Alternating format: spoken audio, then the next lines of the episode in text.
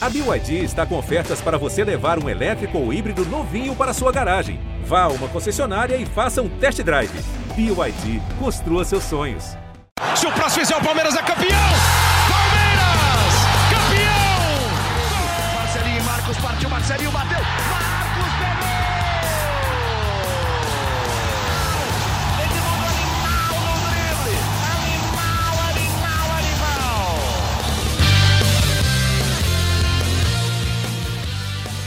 Palestrinas e palestrinos, começando mais um GE Palmeiras, o seu podcast aqui do GE. Globo sobre tudo do Verdão. Hoje é terça-feira, dia 11, e gravamos após um empate do Palmeiras. O Palmeiras que vinha de cinco vitórias consecutivas, empatou com o Atlético Goianiense fora de casa, segue invicto até agora no Campeonato Brasileiro. Lembrando que já estamos na 32ª rodada agora, vai começar a 32ª e o Palmeiras ainda não perdeu fora de casa e segue assim, já que empatou com o Atlético Goianiense por 1 a 1 Murilo fez o primeiro gol e o Shailon empatou a partida. Vamos falar muito desse, desse jogo, então, falar do. Ah, já teve palmeirense aí na internet, o Boca até vai falar disso, que já estava fazendo uma tempestade em copo d'água, um negócio maluco, com 10 pontos de vantagem. 10 pontos o Palmeiras tem. Ou seja, o Palmeiras tem três rodadas que poderia jogar fora no campeonato. Faz assim, ó, rasga, joga fora, o Palmeiras joga pelo que falta, certo? Então, para bater esse papo aqui comigo, eu sou o Lucas Garbelotto na apresentação e tenho as companhias do Emílio Bota, o nosso setorista do GE. Hoje ele está sozinho no setorismo, já que Felipe Zito está nesse momento sobrevoando algum lugar, porque está no avião voltando para São Paulo. E o Emílio, então, e o Thiago Ferri está de férias ainda. Já faz uns 30 dias que ele está de férias e vai mais, sei lá, acho que ele fica mais uns 40 ainda.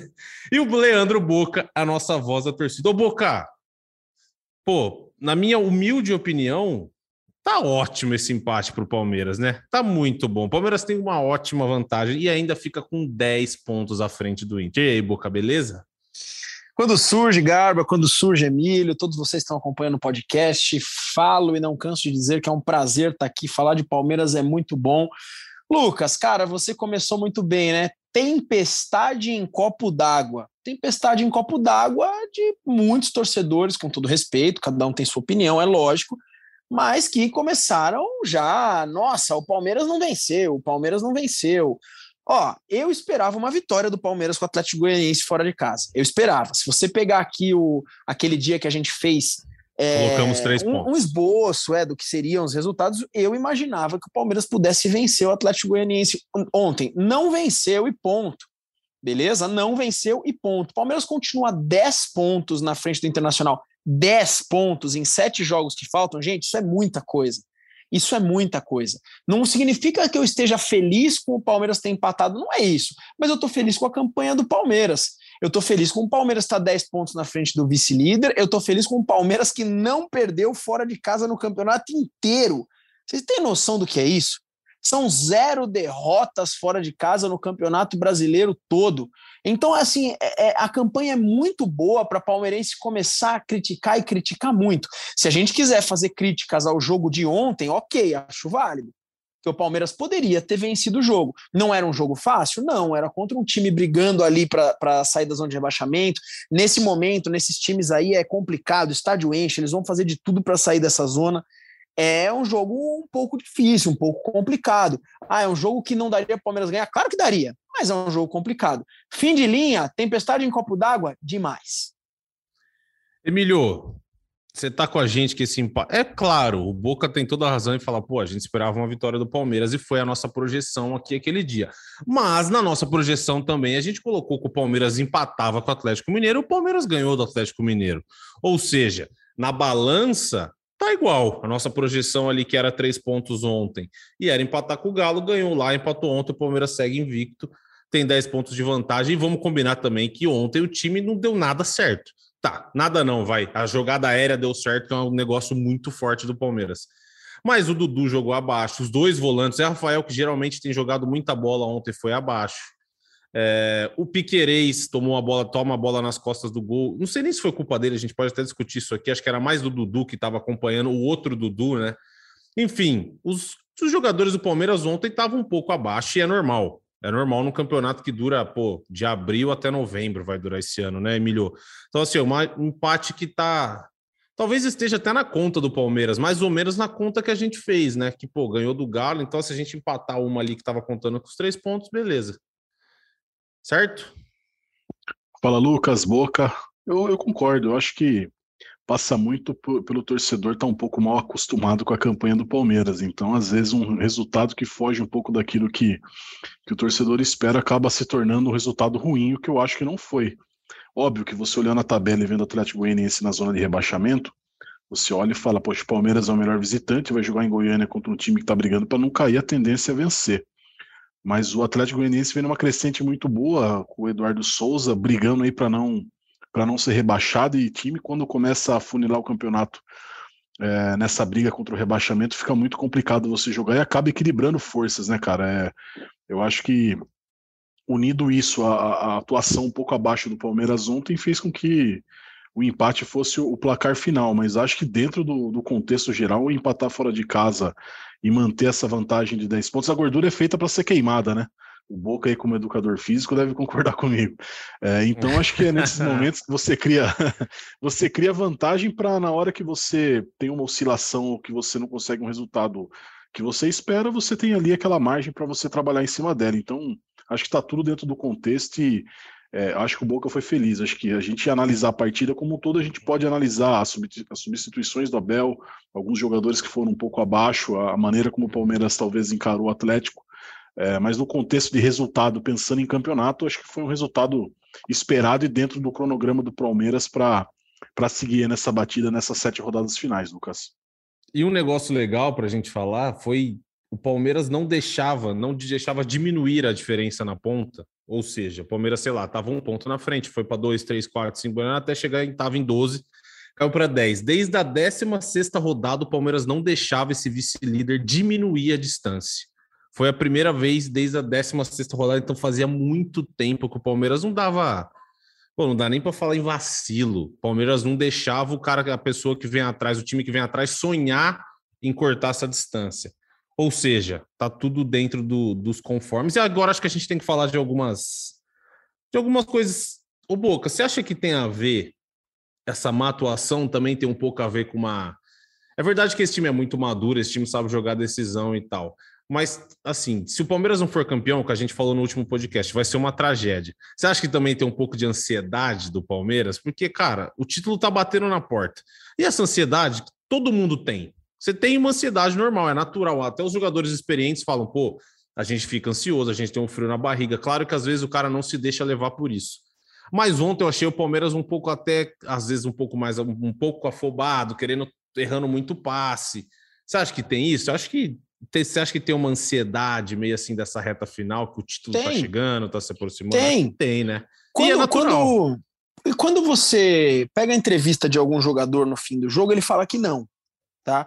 Ele fala que não, ele fala que é um Sim. jogo de cada vez, e de fato é, isso é realmente um jogo de cada vez. Uhum. Agora, eu vou te falar o porquê tem, beleza? Primeiro, por parte de torcedor. Todo torcedor fica ansioso para o título chegar logo. E é por isso que muito torcedor ontem ficou muito bravo. Essa ansiedade do, do, torcedor toma conta de um jeito que assim, você espera que o Palmeiras vença mais uma. Não vence, você, nossa, e agora? Não venceu, e o torcedor acaba, é, em função dessa ansiedade, esquecendo que o Palmeiras tem uma gordura boa, como, como o Emílio falou. Agora, por parte do atleta, Cara, você aí que está ouvindo, você se pratica qualquer tipo de esporte, seja futebol, natação, tênis de mesa, o que for. Sempre que você vai disputar alguma coisa, gera algum tipo de ansiedade. E eu vou falar para você: se a sua frequência cardíaca não, não acelera nem um pouquinho, tem alguma coisa de errado também. Porque essa ansiedade não necessariamente é ruim. Eu uhum. acho que a uhum. ansiedade pode ser uma coisa boa, pode ser algo, pode ser algo ligado à esperança. Então, assim, é, existe a ansiedade tá? É, por parte dos jogadores do Palmeiras, eu também acho que possa existir. E aí, em alguns momentos, ela pode atrapalhar. No caso de ontem, Lucas, eu não vou ligar a ansiedade até atrapalhar. Não, tem muitas coisas que a gente pode discutir. Uma coisa que para mim atrapalha é o seguinte: quando o Abel tira a, é, é, Scarpa, Rony e Dudu, cara, Scarpa, Rony e Dudu, e coloca Navarro e Wesley, colocou o Merentiel ali, tudo bem, mas coloca Navarro e Wesley Para mim, cara, quando o Palmeiras faz isso, eu entendo que ele tá colocando um Palmeiras para frente, tá jogando, colocando dois jogadores lá na frente, é o caso de Merentiel e, e o Navarro. Só que, cara, você tirar ou o Scarpa, ou o Dudu, ou o Rony, eu entendo. Você tirar os três, bicho. Eu sou muito fã do Abel Ferreira, muito fã. Torcedor do Palmeiras Sim. não fica bravo com o que eu tô falando aqui. O Abel tá sempre certo, eu tô errado. Só que assim, cara, você tirou os três jogadores do Palmeiras. É a mesma coisa que, sei lá, você tirar. É, há tempos atrás, você tirar é, Messi, Iniesta e Xavi do Barcelona. É complicado, cara. Você tirou os três melhores jogadores do meio para frente do Palmeiras. É sério. Você tirou os é. três melhores jogadores do Palmeiras. Ontem o Dudu achei que não fez um bom jogo, mas o Scarpa era o único, foi o único do meio para frente que de fato estava fazendo diferença, né? Mas Lucas, ele realmente estava participando muito do jogo. Mas te entendo, obviamente, que pô, a chance do Dudu fazer uma jogada individual resolver então, o jogo é infinitamente maior. Muito maior que do, do Navarro. o Wesley do Navarro, o Wesley e Navarro tá, tá difícil assim de, de tá difícil defender, né? A gente não eu quer ficar cornetando, enchendo tirar, o saco. Eu entendo tirar, cara. Bom, o jogador não tá bem, tem que tirar, tudo bem. Agora, você tirar os três que podem decidir, não dá, cara. Aí você tira o Scarpa, você põe o Navarro, puta, dói, cara, dói o coração.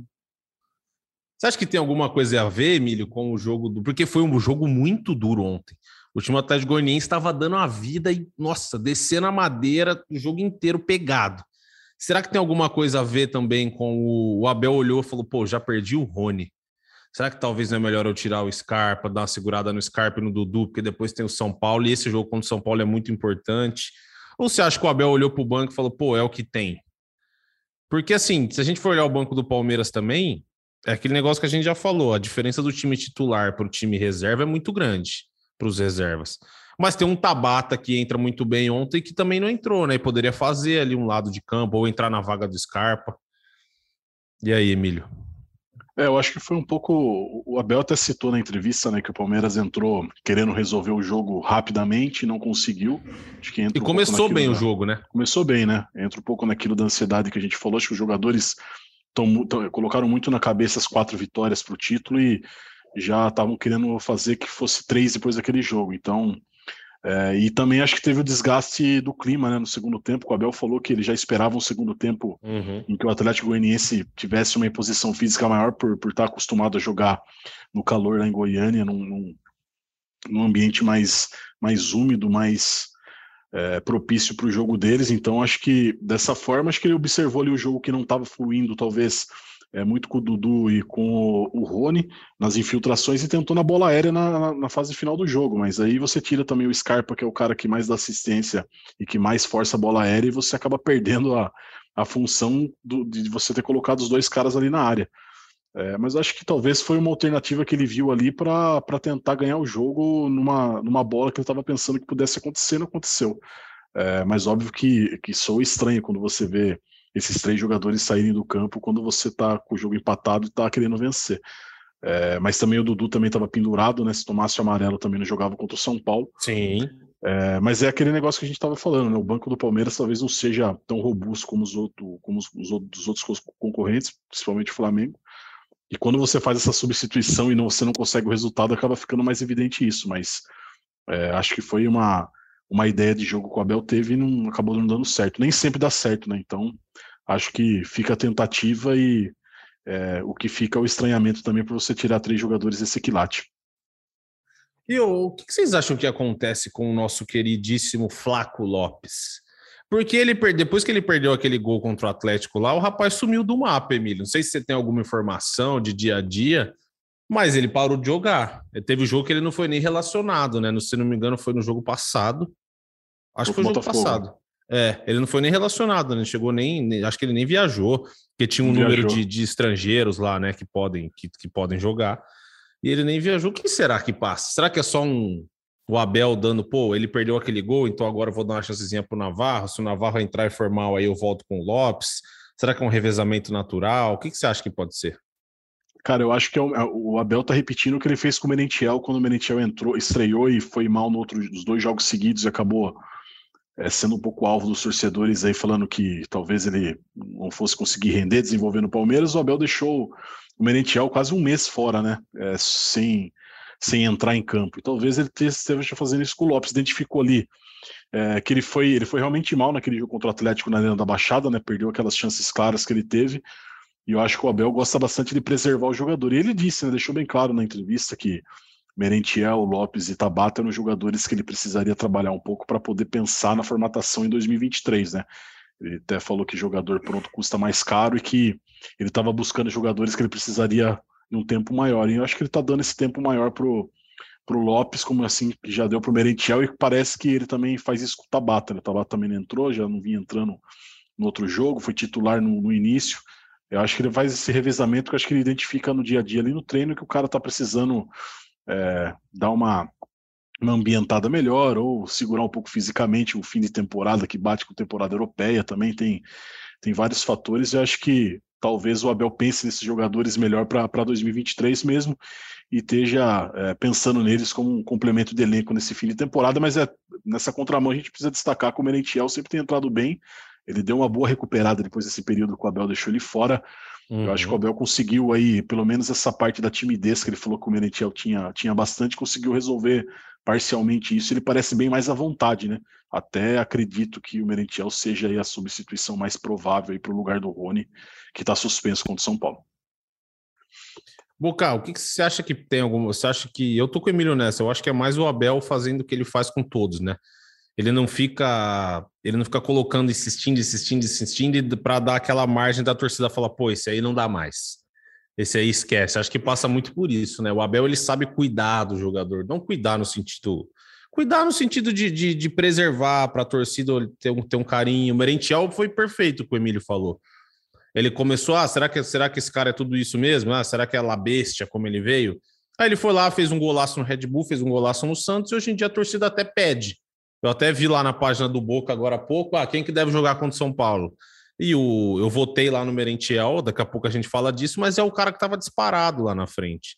Então acho que passa muito por isso, né, Boca? Por cuidado do elenco. Já é um elenco curto. Se sair queimando, aí ferrou, né?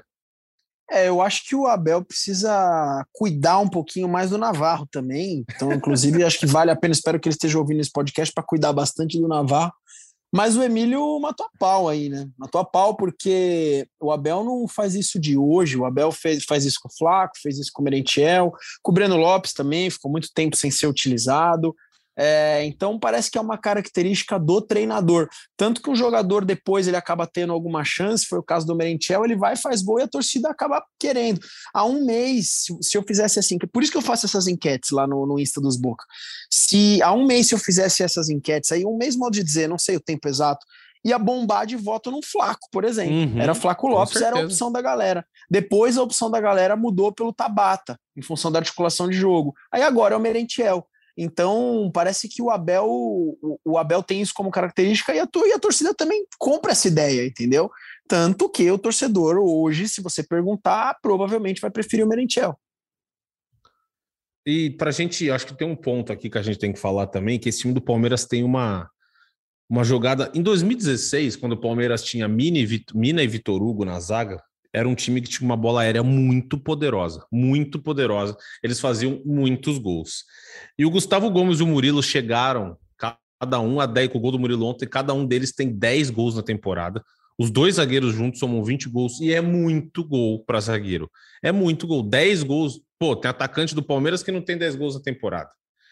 É muito, muito forte essa bola, essa bola aérea do Palmeiras, né, Emílio? E, mas como a gente já, pô, já, o torcedor do Palmeiras está lamentando, o Scarpa vai embora e passa muito pelo Scarpa, né? Passa muito pelo Scarpa, o Scarpa bate, quando ele tá em campo, ele bate 99% dos escanteios e das faltas.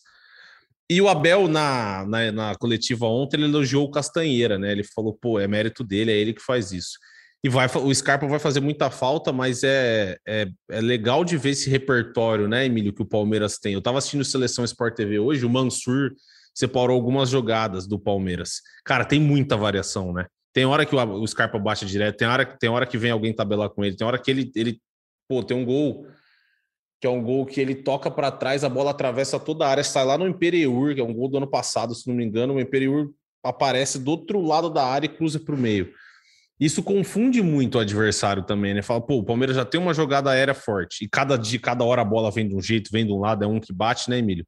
Então, pô, acho que é um negócio que a gente tem que dar mérito não só para os centroavantes, que são o Gustavo Gomes e o Murilo na bola aérea, mas o trabalho da direção e o Scarpa batendo, que é um negócio absurdo, né? Ah, sem dúvida. Scarpa, 17 assistências no ano, né? Maior garçom do Palmeiras da temporada. É acho que ao lado, também. ao lado da Rascaeta no Brasil, foram os dois jogadores que mais deram passe para gol. É, 10 gols cada um, Murilo e, e Gomes. Eles já são, ao lado do Júnior Baiano em 99, os, os dois zagueiros que mais marcaram gol na única temporada da história do Palmeiras. O Júnior é... Baiano que foi artilheiro da Libertadores, né? Em 99, artilheiro da Libertadores. É, então acho que tem funcionado muito e tem sido uma, uma, uma alternativa muito importante para o Palmeiras é, manter essa, essa campanha, né? Porque eles, além de serem formarem a dupla menos vazada do campeonato, eles também ajudam a marcar gols, né? A gente até fez uma matéria no GE hoje, é, mostrando que só o Rony ali do ataque fez mais gols que o Murilo e que o Gustavo Gomes. É, o Dudu fez oito, Navarro sete, Breno Lopes cinco, Wesley três, Merentiel 2, Flaco 1. Um. Óbvio que Merentiel e Flaco é você injusto comparar porque eles chegaram no meio da temporada, mas os outros jogadores, todos jogando desde o início do ano, o, o Murilo e o Gomes com 10 gols, eles marcaram mais gols que, que esses atacantes. E não foi uma matéria para você é, diminuir os atacantes do Palmeiras, ou poderia sim você enfatizar o quanto a defesa está sendo importante, o quanto ela está marcando gols, né? É, não é comum a gente ver tanto, tantos gols assim, mas a bola parada do Castanheira é um negócio inacreditável, um negócio impressionante, é, muito bem treinada, tanto ofensiva como defensivamente também. O Palmeiras vem tendo bom desempenho quando a bola está tá na sua área. Então acho que passa muito por essa campanha, por esse pilar. E impressionante como o Murilo também chegou nessa temporada já se ambientou, já ganhou a vaga do Luan. E para mim, um dos destaques também do Palmeiras no ano. Não, o Murilo a gente até chegou a discutir uma época, né, Boca?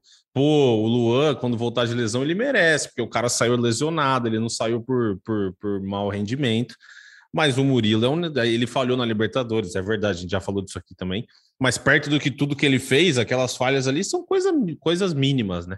O cara tá, tá jogando muita bola e que assim, às vezes o pessoal corneta, né? Que palmeirense gosta de cornetar, ah, diretoria do Palmeiras, isso, aquilo. Mas assim, os caras foram cirúrgicos, acertaram assim, pá! Um zagueiro que chegou, vestiu a camisa exatamente o que o Abel queria, que joga pelo lado esquerdo, tem uma, uma baita bola aérea, sabe sair jogando com a bola. Pô, tem que dar mérito também quando os caras acertam. Foi uma baita contratação do Palmeiras, né? Total. Eu tô no, eu tô aqui no podcast do GE há um pouco mais de um ano.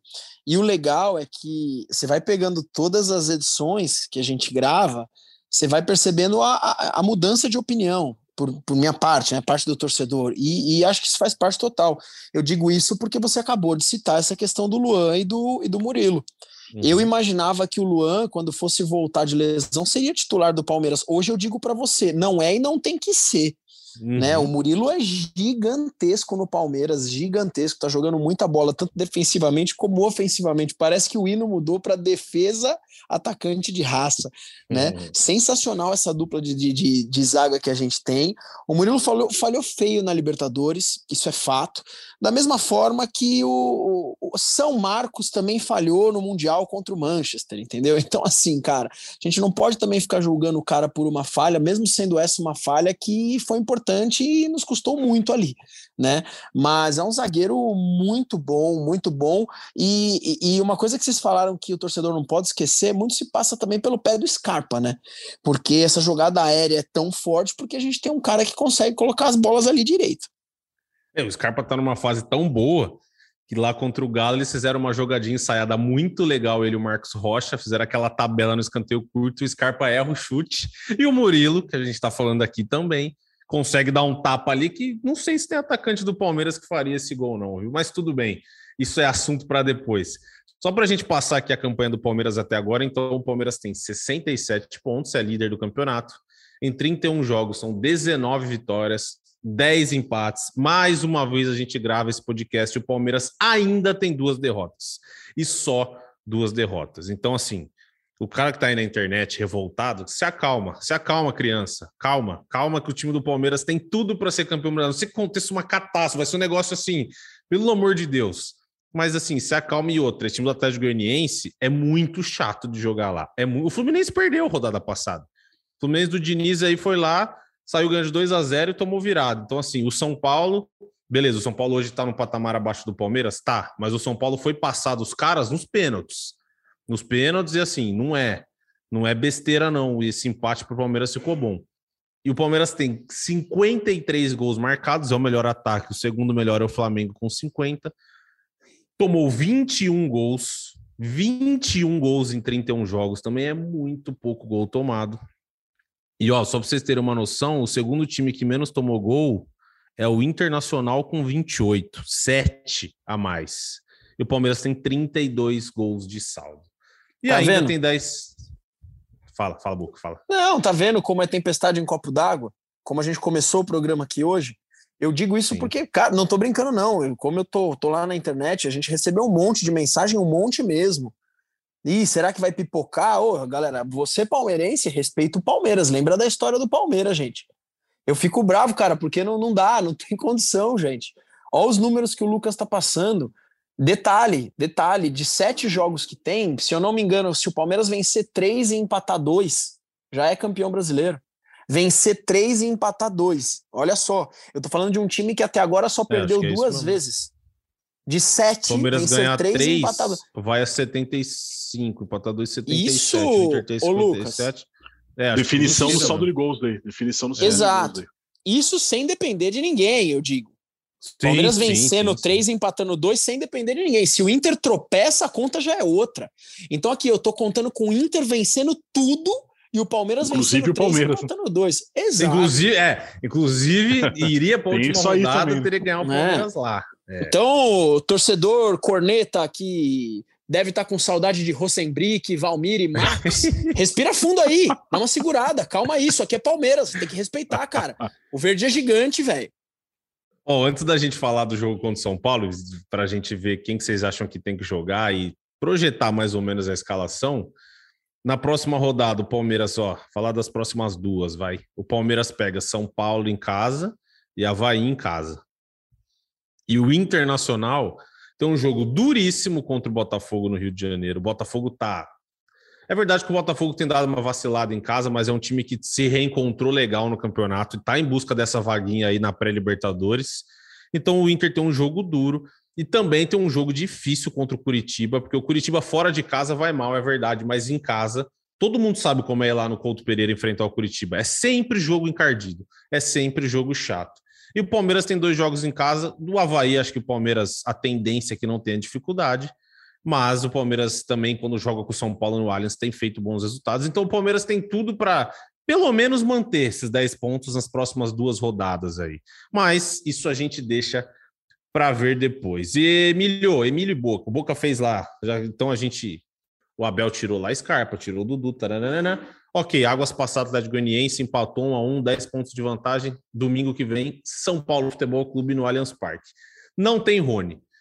E é o cara que a gente falou aqui. Ninguém faz o que o Rony faz no elenco, por isso que ele é titular absoluto e é o centroavante do Palmeiras. Emílio, quem você acha, quem você escalaria e o que você acha que Abel Ferreira deve fazer nesse jogo aí com o São Paulo? Você acha que é Merentiel? Você acha que pode aparecer o Flaco, o Hendrick? Hendrick eu duvido, mas não sei qual é a sua opinião. Sei lá, o que, você acha que Abel Ferreira vai aprontar para essa vaga do Rony? Se você acha que ele vai manter o Mike ali na direita também? Olha, eu acho que, que, que ele vai de Merentiel é, na vaga do Rony. Tenho dúvida se ele vai manter o Mike ali na direita, apesar de que eu manteria o Mike, porque você, além de manter uma profundidade maior ali, você também seguraria o Reinaldo, que, que é um lateral que desce bastante, e, e talvez a arma do São Paulo pelo lado esquerdo ali seja uma das principais que eles têm. Acho que talvez pensando nisso, o Abel poderia segurar o Mike ali, mas também tem a possibilidade de Bruno Tabata entrar no lugar do Mike, você reforça um pouco mais o meio-campo. Aí tem que ver de que maneira que o Abel acha que o São Paulo vai, vai vir vai vir postado no Allianz Parque, né? Mas eu, a princípio, eu só trocar, trocaria o Rony pelo Merentiel mesmo. Acho que o time está bem encaixado, foi um, um jogo fora da curva esse contra o Atlético Goianiense em termos de rendimento ofensivo, principalmente. É, tem funcionado muito bem o Mike ali na direita. Eu acho que eu só, só mudaria mesmo o Merentiel, já que é obrigado, porque o Rony vai estar suspenso, e, e manteria o Mike na direita. E você, Boca, seria como? Com quem você acha que faz o. É, se a gente for olhar assim, características, acho que o Merentiel é o que mais se aproxima, né, do Rony. É um cara que é mais, mais elétrico, né, mais enérgico, que vai marcar melhor essa saída de bola de São Paulo, que vai ataca mais espaço, assim como o Rony. Eu acho que, olhando assim, acho que é uma boa saída. O que, que você acha, Boca?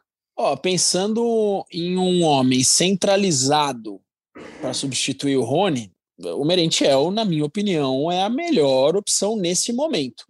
Nesse momento, eu não, não vejo. Se, se o momento é do Merentiel não é do Flaco, né? Já, Navarro jamais. Então, cara, que seja o Merentiel.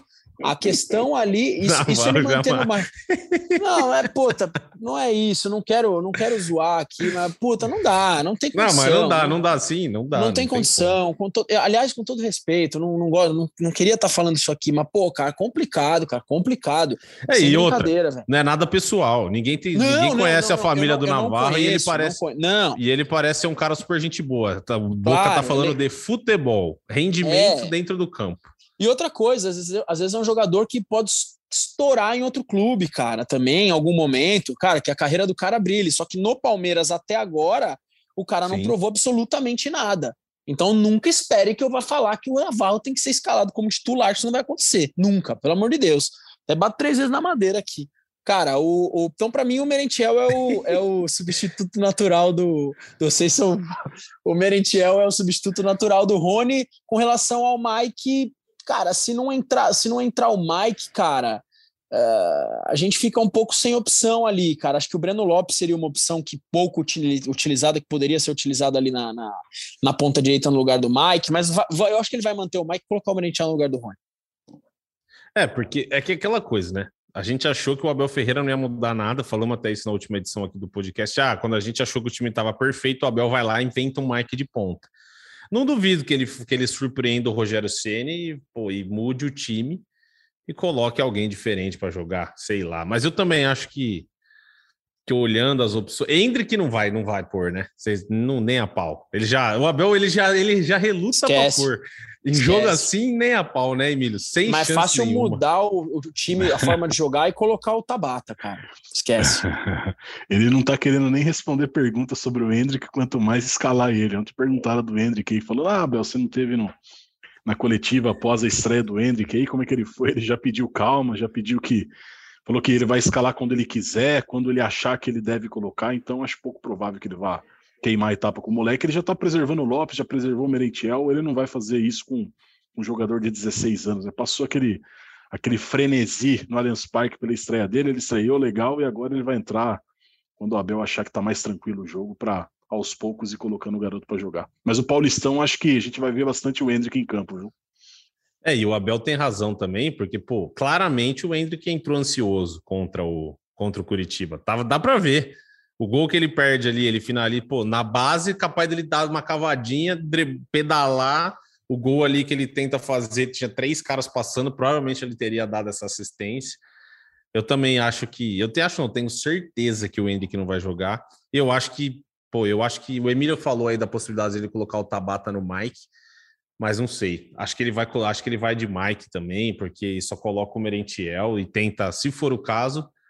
Ah, só para lembrar o pessoal que nos ouve que na final do Paulista, no 4 a 0 o Rony sai do campo. Vocês lembram disso? No comecinho, machucado, e quem faz a Entre o função Verón. foi o, foi o Gabriel Veron.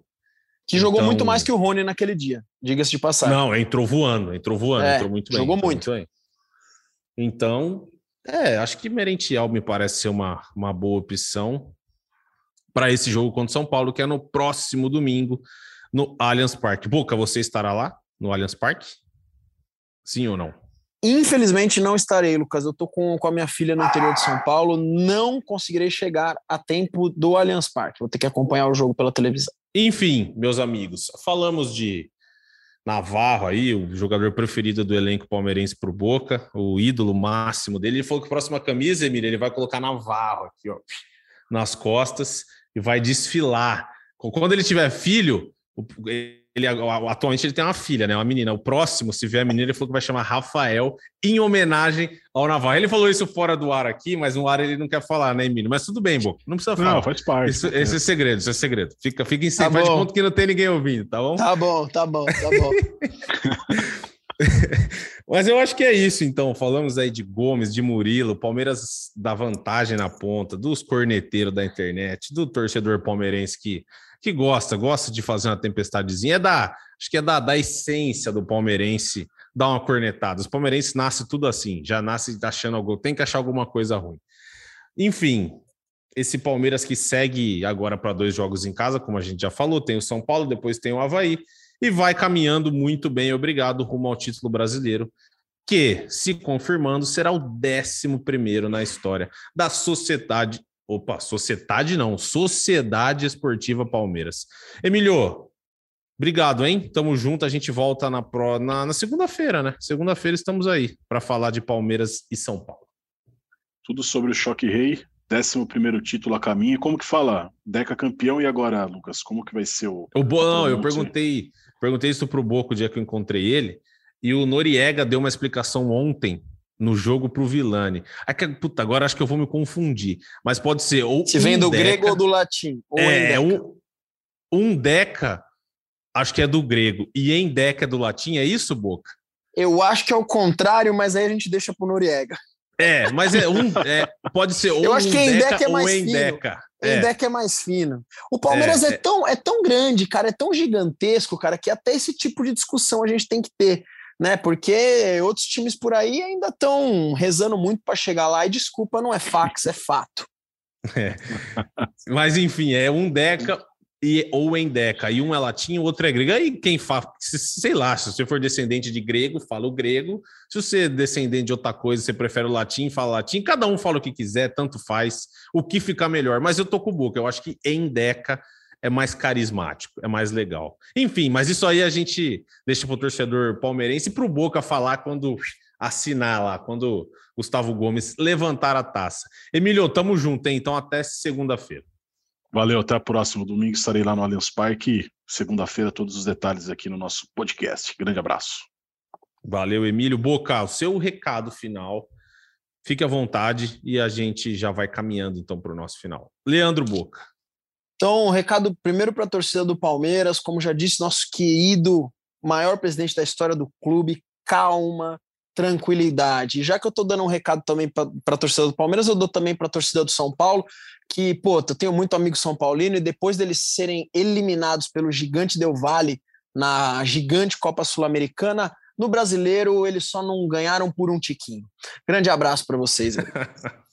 Sensacional o nosso Leandro Boca. Eu sou o Lucas Garbelotto na apresentação. Tive as companhias então de Emílio Bota, nosso setorista aqui do GE, e o Boca, a nossa voz da torcida, o nosso coração palmeirense aqui desse podcast. Então a gente volta na próxima segunda-feira. Chutou Deivinho, subiu Breno Lopes e partiu Zapata. Partiu Zapata, sai que é sua, Marcos! Bateu pra fora!